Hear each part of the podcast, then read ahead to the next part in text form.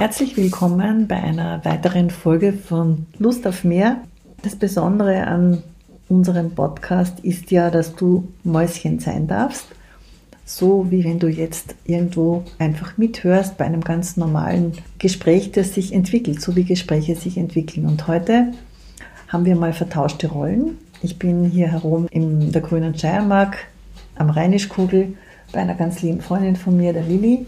Die Lilly ist seit knapp eineinhalb Jahren Mama. Ihr kleiner Sohn schläft nebenan, wird sich vielleicht zwischendurch auch melden. Es knistert ein angenehmes Kaminfeuer, in das ich hineinblicken kann. Gleichzeitig werde ich von zwei Sonnen angeschienen, von der Sonne, die vom Himmel lacht und von der Lilly, die mich anstrahlt. Und sie wird heute einmal mich zu einigen Themen befragen, die Sie interessieren. Und ich danke dir, Lilly, dass du dir die Zeit nimmst für dieses Gespräch und mag jetzt an dich übergeben. Sehr gern. Danke, dass du mich eingeladen hast, dich einzuladen. Super. Gerne. Das ist mal was ganz anderes. Freut mich sehr. Lass uns gleich reinspringen in eins der abertausenden interessanten Themen, die ich mit dir besprechen mag. Ja. Und zwar, du bist ein Mensch, der nach außen hin oder auch nach innen hin, nach, also nach allen Seiten hin, irgendwie für mich immer etwas Positives ausstrahlt. Du bist okay. aber auch jemand, der sich permanent weiterentwickelt. Und wenn man mal so ganz mal sieht, deine Rollen oder deine beruflichen Wege, die du alle eingeschlagen hast, ist es ja einfach atemberaubend. Du bist Mentaltrainerin, du bist NLP-Coach und NLP-Ausbildnerin, du bist Yogalehrerin, du bist Lebensberaterin, du bist Influencerin, du hast einfach, ja, ganz nebenbei vier Kinder, ja. Du hast so viele tolle Wege eingeschlagen in deinem Leben und sie auch immer zu einem guten Abschluss gebracht. Bist nebenbei eine extrem attraktive Person. Dankeschön. Man könnte sich denken, aha, von A bis Z erfolgreich, na toll, die hat halt immer Glück gehabt. Wenn du auf dein Leben zurückblickst, weil wir wollen heute in die Vergangenheit und in die Zukunft reisen, mhm. du hast nämlich, was ich ja ganz vergessen habe zu erwähnen, ganz nebenbei gerade deinen Master of Science abgeschlossen. Mhm. Ganz große Gratulation dafür nochmal. Mit einem hochspannenden Thema über spirituelle Intelligenz, genau. das wir hoffentlich auch noch etwas anreißen können heute. Aber erstmal zurück in die Vergangenheit. Wenn du kurz mal nachdenkst, was waren so die größten Herausforderungen, die dir begegnet sind in deinem Leben, an denen du vielleicht auch gewachsen bist? Also bei mir könnte man sagen, ganz nach dem Song Contest Lied Rise Like a Phoenix, also mein Leben besteht darin, etwas aufzubauen, alles bricht zusammen und ich beginne wieder von neuem.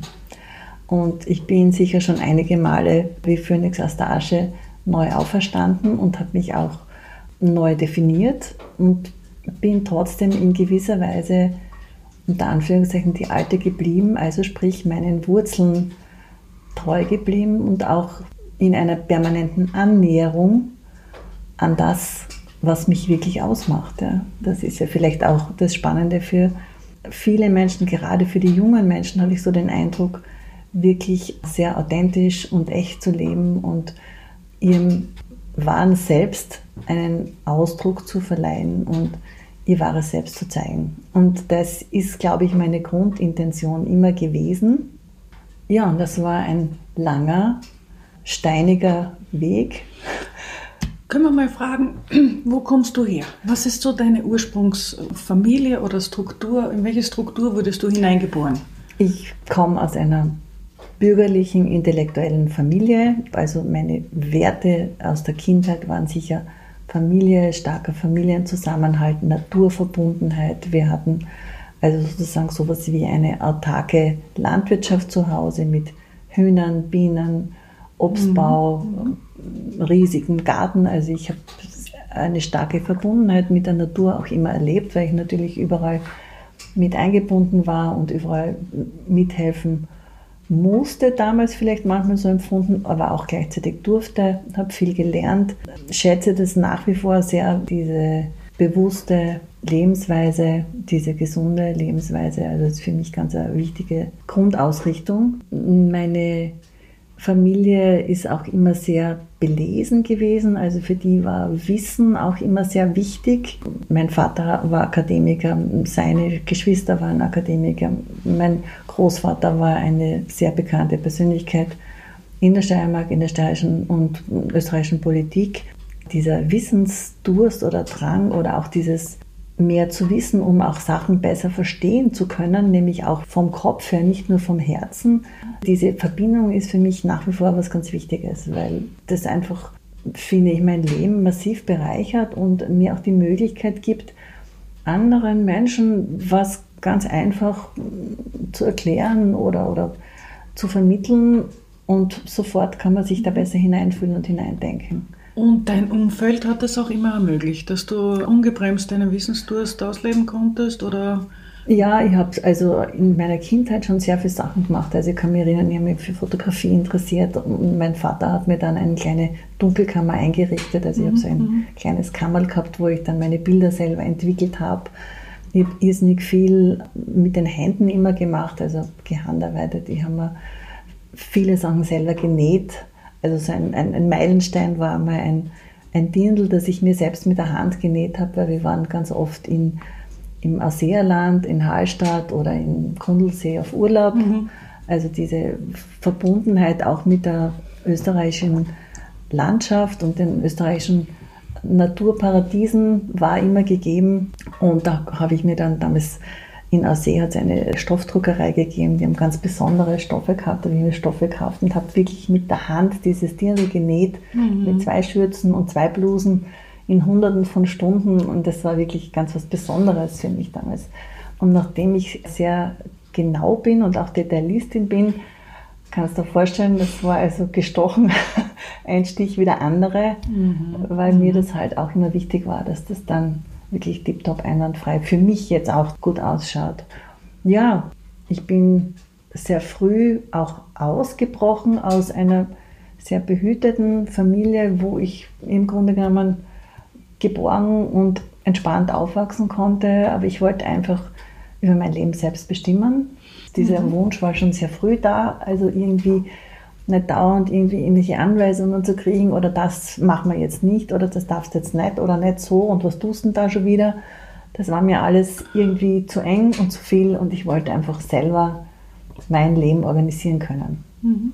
Und das hat mich auch immer wieder weitergetrieben und auch wahrscheinlich veranlasst, aus manchen Strukturen, die ich mir dann geschaffen habe, wieder auszubrechen weil sie irgendwo dann zu eng wurden. Und ich brauche einfach diese Möglichkeit der Inspiration. Ich, meine, ich, ich mache mir da viel selbst, also ich hole mir viel Inspiration selbst, aber ich brauche auch ein Umfeld, mhm. das mich immer wieder inspiriert und mich immer wieder fordert und auch für mich ist es fast so was wie am Leben erhält. Also wenn etwas zu gleichmäßig abläuft, wo alles sozusagen schon vorhersehbar ist, wie was wann wo sein wird, mhm. das wird mir dann einfach zu langweilig. Also das ist so, dass wie wenn ich mein, meine wertvolle Zeit, das Geschenk des Lebens vergeude und verschwende und nicht sinnvoller jetzt für mich nutze. Also das ist jetzt einfach mir wichtig, all das in meinem Leben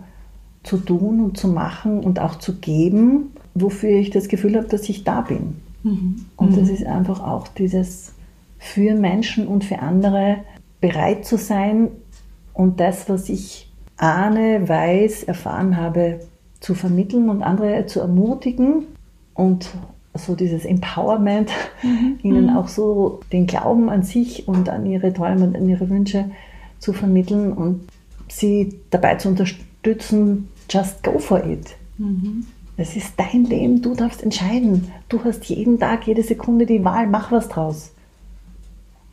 Professor Hüter, Neurobiologe aus Deutschland, den ich sehr schätze, hat sehr viel coole Literatur geschrieben und auch die Akademie für Potenzialentfaltung gegründet und ist also auch im wirtschaftlichen Kontext sehr intensiv unterwegs.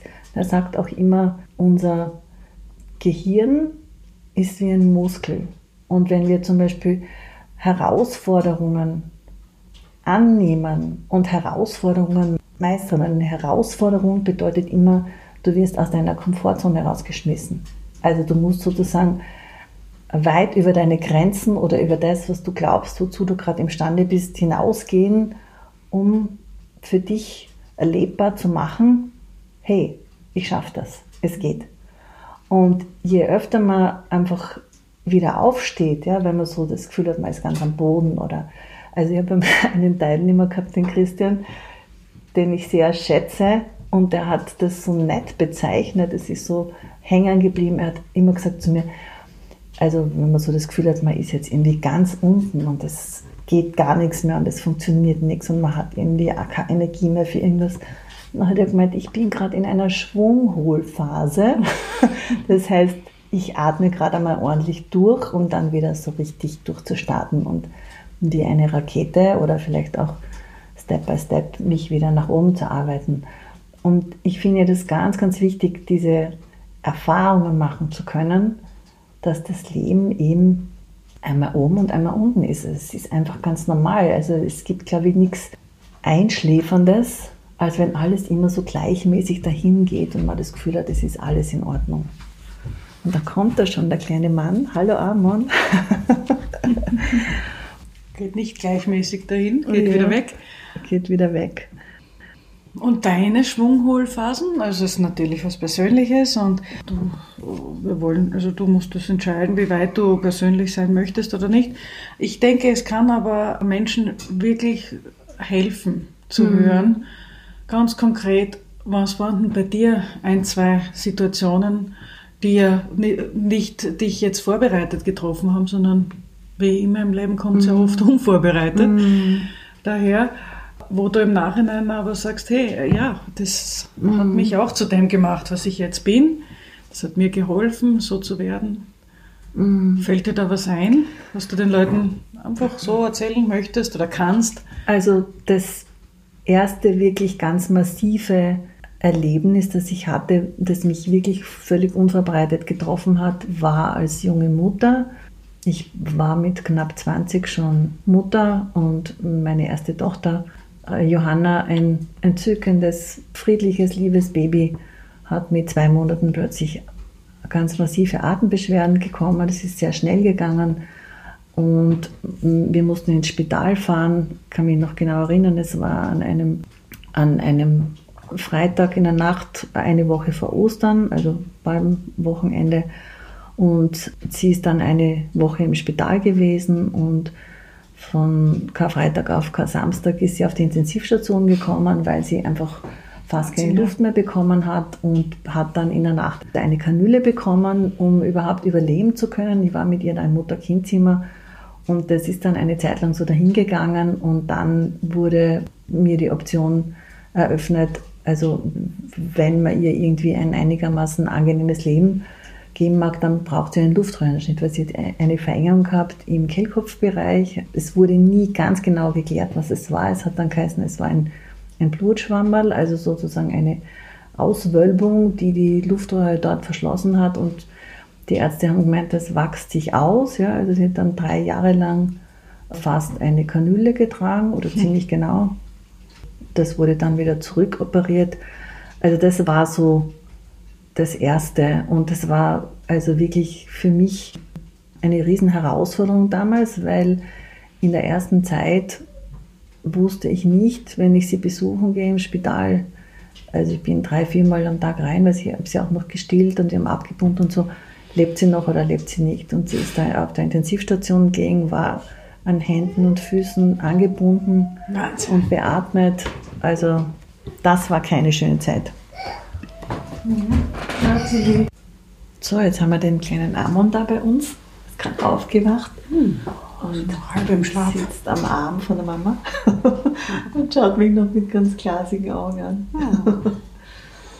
Ja. ja, das war eine schwierige Zeit. Und ich bin aber sicher eine Kämpferin gewesen. Ja, also immer mehr weiß ich, dass ich nicht mehr kämpfen brauche und dass es auch ganz anders geht. Aber damals war es mir natürlich total wichtig, sie möglichst rasch aus dem Spital zu bekommen. Ich habe da auch ziemlich viel Wirbel gemacht und Gott sei Dank einen fantastischen Arzt dort gehabt, der mich da voll unterstützt hat und so eine Freude gehabt hat, dass es eine Mutter gibt, die sich quasi unter Anführungszeichen das antut, das Kind zu Hause zu pflegen, weil das war sehr aufwendig. Und also ich habe wirklich, bin da durchgetragen worden vom Personal und von allen und habe bin angelernt worden, wie man das quasi reinigt und pflegt und wechselt. Und naja, man muss dazu sagen, vor knapp 40 Jahren war das. Ja, ne? also das, das war, das war wirklich war ja ein anderer Standard damals. Auch. Und das war so schön, ich habe diesen Arzt jetzt vor kurzem, vielleicht vor ein paar Monaten, waren wir beim Schillerhof frühstücken und da war meine älteste Tochter auch dabei und er sitzt dort. Ja? Mhm. Und ich habe ihn zwischendurch immer wieder mal getroffen, einmal in der Oper und einmal dort und einmal da. Und er konnte sich sofort erinnern mhm. Mhm. an die Johanna. Und die Johanna ist dann zu ihm an den Tisch gegangen. Er ist dort mit seiner Frau und mit einem anderen Ehepaar gesessen und die haben sich ganz lang unterhalten. Und es war so wunderschön, wo ich mir gedacht habe, das ist für ihn sicher auch ganz äh, besonderes Erleben. Er hat ihr damals das Leben gerettet. Ja? Und jetzt mhm. sitzt sie da, ist 40 Jahre hat selber zwei Kinder. Also das wäre alles nicht möglich, wenn er sie damals nicht gerettet hätte. Mhm. Und vor allem auch, vielleicht wäre es auch ganz anders ausgegangen, wenn er nicht immer so unterstützt hätte. Und mhm. Mhm. das war wirklich ganz ein besonderer Moment. Ja, und auch die Pflege von dir. Also ist natürlich ja, das, auch was Besonderes. Für mich war das einfach, ich glaube, das ist für, für eine leidenschaftliche Mutter und ich habe mir das einfach zugetraut. Ja? Also ich denke mir, warum, wenn andere das können, kann ich das auch lernen. Und mhm. es ist für sie sicher, für mich und für sie sicher das Beste, mhm. wenn sie zu Hause ist und also ganz entspannt in, in einem geborgenen Umfeld aufwächst, wo sie nicht dauernd fremde Leute hat. Beim Spital ist ja immer irgendwo ein Wirbel und mhm. es ist einfach ganz nicht vergleichbar. Ne? Ja, und klar, ja. so ist sie halt ganz natürlich trotz ihrer also Beeinträchtigung ja, aufgewachsen, ja. hat auch ganz normal sprechen gelernt, was auch die Ärzte immer total gewundert hat, wie das möglich ist, weil man muss sich vorstellen, sie hat also im Hals, im Kehlkopfbereich einen Schnitt gehabt und da war eine Kanüle drin und sie hat also da geatmet. Ja. Also die, die Luft ist sozusagen da rausgekommen, das hat sich verklebt, verbickt, das musste man immer wieder spülen und reinigen und absaugen. In der Nacht bin ich oft aufgestanden. Ich habe also immer ein waches Ohr gehabt. Wenn ich irgendein Geräusch gehört habe, war ich schon wieder auf und habe geschaut, weil das kann man nicht tief schlafen neben so einem Kind, weil inzwischen könnte sie eigentlich ersticken. Ne? Also ihre Schwester ist dann nach 15 Monaten auf die Welt gekommen. Ja, die haben alles ganz normal gemacht. Wir sind auf Urlaub gefahren. Ich habe halt immer das ganze Zeug mitgehabt oder vorgesorgt und das war alles ganz entspannt. Mhm, mhm, super, großartig. Und du bist ja Mutter von vier Kindern. Ja. Ja, also da ist ja noch viel passiert danach. Genau. Du hast auch einmal gesagt, du bist so wie Phönix, der aus der Asche genau. aufsteigt. Das heißt, das ist eine Struktur, die du dir geschaffen hast, das Familienleben. Wie hat sich das weiterentwickelt? Also, wie kam es von einem zum anderen? Da muss ja wieder Asche passiert sein, genau. damit der Phönix aufsteigen kann. Also äh, nach der Trennung mit meinem ersten Mann habe ich eine Ausbildung gemacht, weil ich wollte ja Volksschullehrerin werden, das war mein großer Traum. Mhm. Hatte auch das erste Semester schon absolviert und dann ist das eh mit meiner Tochter passiert und auf der BEDAG hatte man damals, ich weiß nicht wie es heute ist, hohe Anwesenheitspflicht Mhm. Und das konnte ich einfach nicht mehr erfüllen. Also ich habe dann damit aufgehört, mhm. habe dann einen betriebswirtschaftlichen Lehrgang am Wifi absolviert, der sechs Monate gedauert hat. Glücklicherweise war meine Mama damals so unterstützend und hat auch am Nachmittag immer die Kinder abgeholt vom Kindergarten und so, damit ich diesen Lehrgang überhaupt machen konnte, weil das war ein Fulltime-Job. Und damals hatte ich wieder so ein Riesenglück. Ich habe als Einzige diesen Lehrgang mit Auszeichnung abgeschlossen, obwohl ich die Einzige war, die Mutter war. Also alle anderen Kollegen und Kolleginnen waren noch ohne irgendwelche Verpflichtungen. Und das hat anscheinend dann so beeindruckt, auch beim AMS, die ja diesen Lehrgang auch unterstützt haben, dass ich binnen kürzester Zeit eine wirklich coole Stellung auf der Uni hatte, am Hygieneinstitut, wo ich dann auch einige Jahre tätig war. Und es war auch wieder spannend, weil es war dann wieder so, wie ich früher gesagt habe, ein Zustand, wo alles dann so. Mhm. Ja, einmal kurz. Was gibt's? Jetzt ist der Zettel runtergefallen, auf dem du zeichnest. Wieder da. Seine Karrierepläne muss aufschreiben. genau. Da wollen wir ihn jetzt nicht dran hindern. Du weißt schon, das Exposé, dann, muss man klare Worte finden. Also bitte. Genau. Lass dir Zeit. Anna. Aus dieser Arbeit bin ich auch wieder ausgebrochen. Aha. Weshalb? Und was war, war- dazu, was war Ja, da für dich also nicht stimmig? Für, für mich war das so, ich wollte auch dort irgendwie mich weiterentwickeln. Das war nicht möglich. Mir wurde auch deutlich gesagt, liebe Frau Steinwender, wir haben Sie für das eingestellt und wir wollen gern, dass Sie diese Arbeit machen und nichts anderes. Also eine klare Ansage. Und dann habe ich einfach für mich entschieden, na, also wenn mein Leben jetzt die nächsten Jahre so weitergeht und ich habe mich schon gesehen, die nächsten zehn Jahre viel am Kopierer stehen und haben wir sozusagen Beratungen gemacht für Schädlinge im Haushalt und so und die rechte Hand von meinem Chef und halt Post bearbeiten und Briefe schreiben und so weiter. Das geht für mich nicht. Und ich kann mich auch noch erinnern, der Herr Professor Möse, der damals Leiter des Hygieneinstitutes war, der hat zu mir gesagt, unser bunter Paradiesvogel verlässt uns. Und dann habe ich gedacht, ja, ich fliege jetzt weiter ins Paradies, weil hier ist es offenbar für mich langfristig nicht. Auch Schädlingsbekämpfung. Ja, und ich kann mich auch noch an unsere Buchhalterinnen, Buchhalterin erinnern, die also völlig von den Socken war, wie ich da jetzt weggehen kann, wo ich eine sichere Stelle habe. Ich bin pragmatisiert, ich bin unkündbar für die Pension und so weiter. Ich meine, ich war damals 35 oder noch jünger, wie ich gekündigt habe, 34 und sowas. Also sie konnte das überhaupt nicht verstehen, wie man, wie man das jetzt einfach bleiben lassen kann. Na, 30 war ich. Und hattest Um du die da schon 30. was anderes im Bett? oder? Nein, gar nicht. Du hast Ich bin auch- inneren Drang sozusagen. Nein, das war, Gekündigt, nein, das war war schon ein Prozess. Das hat schon gedauert, ein gutes Jahr. Mhm. Und mein Mann hat mich auch sehr ermutigt, das zu machen. Ja? Mhm. Also ich war dann schon mit meinem zweiten Zweite Ehe, zukünftigen, gell? zukünftigen, ich war noch nicht verheiratet, mit dem zweiten zukünftigen Mann zusammen, mit dem ich dann auch meine beiden jüngeren Kinder gemeinsam habe. Und er hat mich auch immer unterstützt und ermutigt und auch gemeint, ja, wenn ich mich dort nicht wohlfühle, dann soll ich es einfach lassen und was Neues suchen. Und wir haben dann damals gerade gebaut, wir haben ein Riesenprojekt gehabt. Ich bin dann direkt umgewechselt auf die Baustelle und habe dort den ganzen Tag gearbeitet und mein Mann war sowas wie der poliert, er ist am Abend heimgekommen und hat geschaut, was ich alles weitergebracht habe. Und ich habe halt Gipskartonplatten verlegt und ich habe das erste Mal in meinem Leben was gemauert. Ich, wir haben so eine Terrasse gehabt, so mit schrägen Ziegeln und da habe ich Yternplatten verlegt und habe dann das Ganze oben vermauert und es ist alles wunderschön geworden. Es hat mir total Spaß gemacht.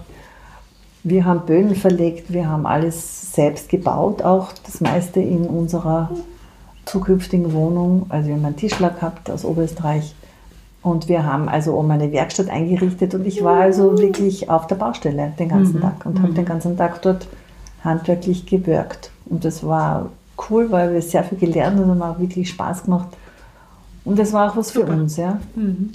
Dann habe ich meine beiden jüngeren Kinder bekommen und war dann zu Hause. Ja, also ich war dann, es war mir auch wichtig, damals in der Zeit bei meinen Kindern zu sein. Es war möglich, ja, ich meine, es waren ja dann vier. Meine beiden Älteren waren sozusagen schon im Gymnasium und wie meine beiden Jüngeren auf die Welt gekommen sind, da ist ein Unterschied von zehn und elf Jahren. Doch so viel. Und mein Mann war zu der Zeit, also mein zweiter Mann war zu der Zeit in Wien zur Facharztausbildung. Ich war die ganze Woche allein mit den Kindern und am Wochenende ist er heimgekommen. Und ich war also mehr wie ausgelastet, ja, weil wir haben auch noch größtenteils Baustelle gehabt. Also es war noch nichts wirklich fertig, weil wir am Wochenende immer weitergearbeitet haben, weil wir alles selber, selber machten. Also das war eine sehr intensive Zeit, aber gleichzeitig eine wunderschöne Zeit, an die ich mich sehr gern zurückerinnere. Mit ganz vielen tollen Erlebnissen und Erfahrungen. Und dann, kurz bevor alles fertig war, kam der nächste Umbruch und es kam wieder zu einer Trennung, unter der ich sehr lange gelitten habe, weil ich einfach meinen Mann nach wie vor sehr liebte und es für mich halt schwierig war, mich da auch wirklich zu lösen, ganz zu lösen. Also in dem Fall war die Trennung eher von ihm initiiert. Nicht wie beim ersten Mal, da wolltest Genau. du mehr die treibende Kraft. Ja. Also Ich vermute, ich weiß es nicht sicher, aber ich bin mir, ich bin mir ziemlich sicher, dass er damals schon seine jetzige Frau kannte. Mhm. Ich habe das immer intuitiv relativ rasch gespürt, wenn da irgendwas im Busch war, auch wenn das dann lang gedauert hat, bis es sich dann, bis es wirklich einmal ge sich gezeigt hat, aber ich habe da ganz feine Antennen. Ja, wir konnten das Projekt, das Riesenprojekt dann natürlich getrennt nicht weiterführen. Also es hat wieder bedeutet, umziehen, neues Zuhause suchen und mit vier meine, Kindern, ne? Ja, meine beiden Älteren waren damals schon so, dass sie in Graz geblieben sind. Die waren dann schon fertig mit der Schule oder gerade am fertig werden und haben sich gemeinsam in Graz eine Wohnung genommen. Und ich bin dann mit den beiden Jüngeren, also ich habe da damals auch schon mit NLB begonnen gehabt. Das war auch meine Rettung. Also das hat mich wieder zu mir zurückgeführt und gebracht und auch wieder so in ich konnte dann auch wieder gut in mich hineinhorchen und hineinspüren, was brauche ich jetzt, dass ich mich irgendwie erholen kann. Und es war für mich ganz klar, ich muss jetzt in die Natur ins Grüne. Ich brauche Ruhe. Ruhe mhm. und Natur und Frieden. Also das ist ganz klar bei einer Übung herausgekommen. Und ich hatte dann riesiges Glück oder vielleicht war es auch so vorgesehen. Ich habe dann eben was gefunden, da in der Nähe von Steins in Steinreib. Ich habe damals Steinbänder geheißen, habe in Steinreib dann was gefunden. Das war also, sehr, wie gesagt, eine sehr steinreiche Zeit. Die Steine aus dem Weg geräumt. Genau, ah die, äh, die, Steine, aus denen man ja auch was bauen kann, wie man weiß. Gewendet, ja. Genau. Und gewendet, genau. Das war dann auch so die Metapher für den, fürs Durchstarten meiner Selbstständigkeit. Mhm. Und habe dann hier ein Haus gefunden, ein altes Haus, das ich dann auch gekauft habe und bin dann mit meinen, meinen beiden Jüngeren hier aufs Land gezogen. Und es war eine ganz, ganz schöne Zeit. Also liebe Freunde hier gefunden. Die Kinder sind in eine ganz kleine Dorfschule gegangen. Also sowas hat es wahrscheinlich nur mehr hm, ganz selten legendär, in Österreich legendär, gegeben. Ja, ja, in Sommer also, eben Volksschule genau. gibt es heute leider nicht mehr. Ja. Genau. Also, er hatte bis zu 200 Schüler damals und liegt mitten im Wald. Ja, ja, ja also das, das war, wir haben natürlich auf unserem Dachboden, den wir damals eben gemeinsam gekauft und ausgebaut haben, eine Riesenfläche innen und außen zur Verfügung.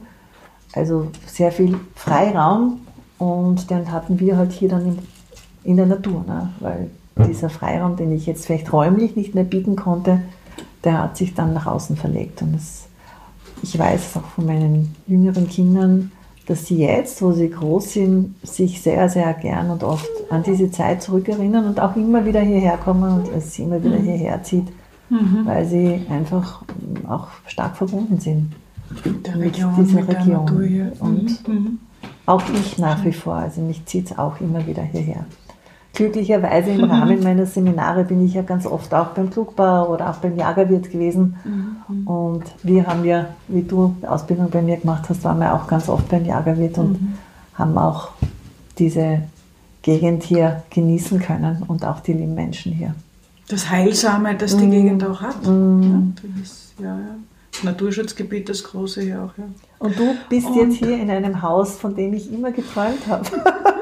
das finde ich ja total spannend, wie oft ich hier vorbeigegangen bin und mir gedacht habe, na, da muss es schön drin wohnen sein. Mhm. Und jetzt wohnst du da und ich mhm. kann mit dir hier sprechen.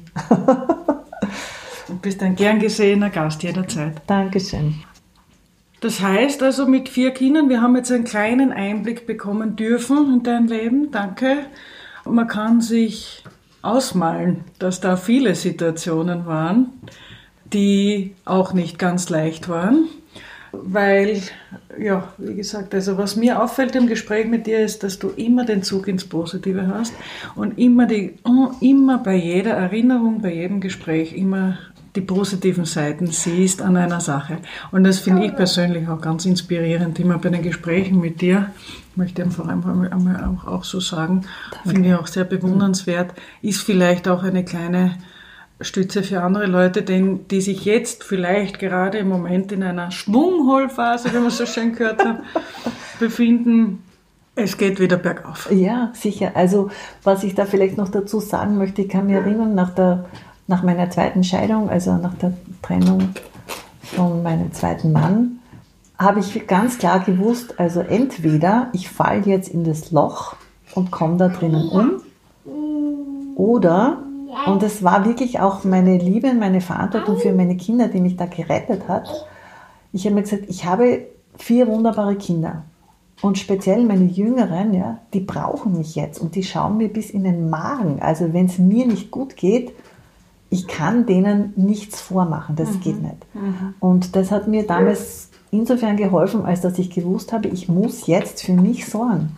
Wenn ich jetzt nicht darauf schaue, dass es mir gut geht, und es war jetzt kein Egoismus, sondern es war einfach aus Liebe, also sagen wir so, die Liebe zu den Kindern hat auch zu, mich zu ja. mir geführt. Ne? Mhm. Und ich mhm. bin dann ins Fitnessstudio gegangen und habe mich ausgepowert und habe einfach geschaut, wo kann ich mir überall irgendwo äh, Situationen schaffen, die mich aufrichten und die mir Kraft geben und die mir wieder Mut geben.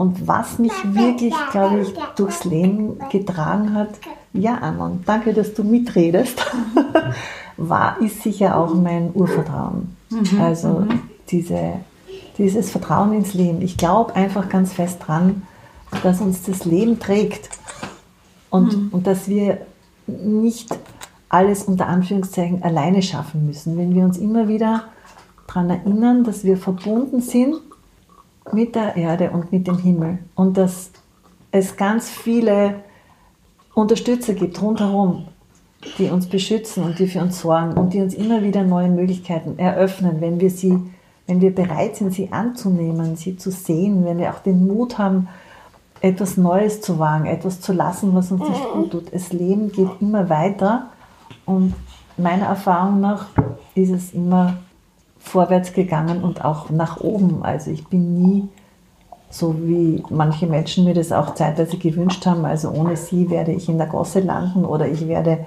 vor die Hunde gehen oder mein Leben nicht schaffen. Ja. Das wurde das dir gesagt von anderen. Wurde mir gesagt, ja. Und da hat sich halt mein ganz starker Wahnsinn, ja. Sturkopf und Widerstandsgeist, das war sozusagen die beste Message, die man mir geben konnte, ah! weil dann war sofort bei mir da sicher nicht. also das war für mich auch immer ein Antrieb, wenn mir jemand mhm. gesagt hat, etwas geht gar nicht oder das werde ich nie schaffen, genau, Missmatcher oder oder das, das wird nicht funktionieren oder so ein Blödsinn. Für mich waren das immer Sachen, die mich erst recht aha, äh, aha, aha. Wie soll ich, in meine Kraft gebracht haben. Wenn ich gewusst habe, für mich, das stimmt nicht. Ja? Also kann mich auch erinnern, wie wir die Veranstaltung von Andre Stern organisiert haben. Und ich habe also immer einen ausverkauften Saal gesehen. Und ich habe mir gedacht, es gibt so viele Menschen, die ihn hören wollen, das wird hundertprozentig bombig aufgehen. Ja? Und mhm ich habe auch jeden damit begeistern können und mitreißen können. Nur meine unmittelbaren Partner haben ständig irgendwie gezweifelt, weil sie sich einfach nicht, weil sie einfach diese Vorstellung und diese Verbundenheit mit dem Thema so hatten wie ich. Mhm, mhm. und das, denke ich, macht auch den wirklich großen Unterschied aus. Ne? In, in dem Moment, wo ich, wo ich weiß, ich kann meiner Intuition, meiner inneren Stimme, meinen inneren Bildern, ja, wie komme ich denn dazu? Wie, wie kann ich mir was vorstellen, was dann nicht aufgehen kann? Also das ist ja für mich unlogisch, ja? wenn ich Bilder bekomme oder wenn ich äh, quasi Botschaften erhalte oder wenn ich Träume habe, dann heißt das ja, dass die auch umsetzbar sind. Aber natürlich muss ich was dafür tun, von alleine geht es nicht. Ja? Also ich habe schon extrem viel gearbeitet immer und viel geleistet und getan. Also es ist jetzt nicht so, dass mir ist sicher nichts geschenkt worden. Aber das ist gut so, also das, das passt für mich. Und die innere Stimme, von der du sprichst, äh, würdest du die als spirituelle Intelligenz bezeichnen? Auf jeden Fall. Das äh, ist unsere, äh, wie soll ich sagen, das ist sozusagen unser Botschafter auch ein bisschen, ja. Weil ganz kurz für die Hörer, die vielleicht äh, geswitcht haben oder das Hundebellen nicht ertragen haben von vorher oder sonst irgendwas, wir haben es hier nicht nur mit einer vierfachen Mutter zu tun und einem wahnsinnig lieben Menschen, der auch eben sehr viele andere Funktionen bekleidet, sondern mit einem Master of Science, die die hochspannende Arbeit geschrieben hat, spirituelle Intelligenz und deren Bedeutung für die Zukunft auch in Bereichen wie Wirtschaft, auch mhm. in Bereichen unserer gesamten gesellschaftlichen Umbruchssituationen, politischen Knackpunkte, die, vor denen wir jetzt stehen. Also ein sehr, sehr brisantes Thema, sehr hochspannend. Mhm. Und äh, zudem hast du dich, mit dem hast du dich auch wissenschaftlich auseinandergesetzt. Ja. Und ich freue mich, dass wir jetzt äh, in einem weniger wissenschaftlichen Kontext vor dem offenen Kamin mit Baby auf der Bank äh, auch darüber sprechen können, weil das heißt, der Realitätsbezug ist. Genau. Da. Schau, wie brav er ist. Ja, er weiß ganz genau, dass wir was Wichtiges sprechen. Ja. Er, er lächelt und mhm. er gibt uns einfach den Raum dazu. Mhm. Ja, also deswegen liebe ich auch so das Arbeiten mit jungen Menschen, weil ich merke, die sind da schon so verbunden mit dem und so drinnen und die haben auch schon so einen Drang, das zu leben. Also allein, wenn ich mir meine Kinder anschaue, die einfach ihren inneren Neigungen und Sehnsüchten den Raum geben und auch äh, bereit sind, sich aus ihren Komfortzonen zu bewegen, um, ein, ihnen, um sich selbst ein Leben zu ermöglichen, ermöglichen so wie sie sich vorstellen. Ja? Und es schaut dann immer nach außen alles so easy, cheesy, leicht aus. Aber was das wirklich bedeutet, weiß man erst, wenn man es selber einmal wagt. Und was man aber dann daraus an, an Reichtum und Lebensqualität für sich generiert, das kann man sich vorher wahrscheinlich gar nicht vorstellen. Und wenn man, ich glaube, wenn man sich wirklich immer wieder, ganz egal wie alt man ist, in welcher Situation man ist, wenn man sich immer wieder mit sich selbst gut verbindet und kurz einmal Resümee zieht oder reflektiert oder einmal Stopp macht und hinspürt, wo bin ich gerade, wie passt es für mich, wonach sehne ich mich und bin ich ganz weit weg davon, dann heißt es, ich muss mich bewegen, aber gründlich. Oder ich treibe halt vielleicht auf einer Eisscholle, die irgendwann einmal unter mir schmilzt und dann gehe ich unter. Und mhm. speziell bei der Klimaerwärmung wird das wahrscheinlich früher wie später passieren. Und das, denke ich mir, ist halt auch die Herausforderung und Challenge für jeden von uns immer wieder, sich zu fragen, wo bin ich und kann ich mich in dieser Umgebung voll entfalten.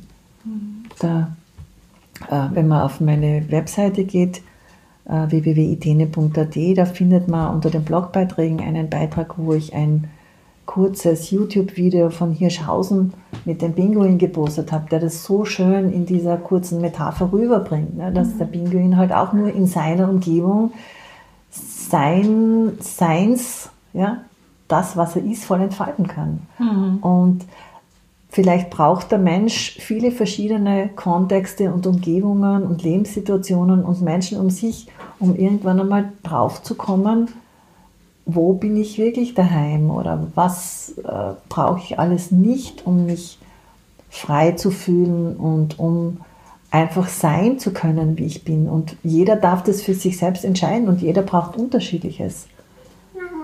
Wichtig ist einfach, genau, wa, wa, wa so viel Gequatsche. Wichtig ist einfach. Er braucht äh, einfach Wasser jetzt, gell? Glaube ich. Darf ich das? Freilich. So, so Süßling. Auch dorthin zu kommen, mit sich selbst wirklich ganz ehrlich zu sein. Das ist, glaube ich, ganz ein großer, ein großer Schritt. Mit sich selbst wirklich ganz ehrlich zu sein und wirklich abzuwägen. Es gibt immer ein Für und ein Wider, ja. Aber wo bleibe ich dann mit meinen Bedürfnissen, mit meinen Sehnsüchten, mit, mit meinen Träumen? Wo bleibe ich? Ja, wo bleibe ich? Wo bleibt jeder von uns? Eigenverantwortung, Hilfe zur Selbsthilfe. Danke, Irene, für das wunderschöne Gespräch. Danke für die viele Inspiration, die du bringst und für deinen wertvollen Beitrag auch als Influencerin für die Zukunft. Danke, Lili. Komm uns bald wieder besuchen. Mach ich, gerne.